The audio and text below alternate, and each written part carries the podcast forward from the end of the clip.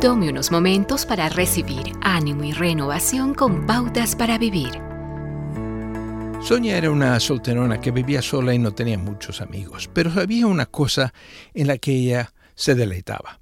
Era un pequeño perro al que ella lo nombró precioso. Sonia acercaba al perro a su rostro y le susurraba, precioso.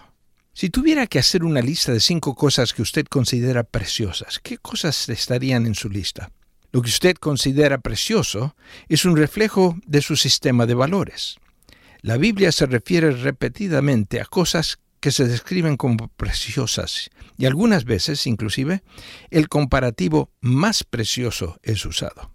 Pedro califica las promesas de las Escrituras diciendo preciosas y maravillosas promesas, a fin de que por ellas lleguéis a ser partícipes de la naturaleza divina habiendo escapado de la corrupción que hay en el mundo. David describe su relación con Dios como preciosa. También describe la ley como más preciosa que el oro, más que mucho oro fino.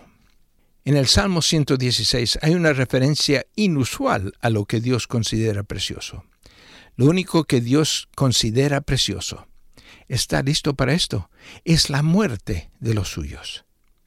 Preciosa en los ojos del Señor es la muerte de sus santos, dice el Salmo 116, versículo 15.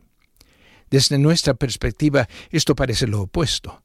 La vida es preciosa para nosotros, pero Dios dice, no, la circunstancia de su llegada al hogar celestial es un asunto de gran cuidado para mí. Solamente señala lo que ya sabemos, pero que rara vez lo reconocemos. Lo que nosotros valoramos y lo que valora Dios es a menudo muy distinto y alejado, como el Oriente está del Occidente. Volviendo a su lista, ¿qué considera usted precioso? Sabia es la persona cuyos grandes tesoros residen en el corazón, preciosos momentos, recuerdos y relaciones. Acaba de escuchar a Eduardo Palacio con Pautas para Vivir, un ministerio de Guidelines International. Permita que esta estación de radio sepa cómo el programa le ha ayudado. Acompáñenos en la próxima emisión de Pautas para Vivir. Gracias por su sintonía.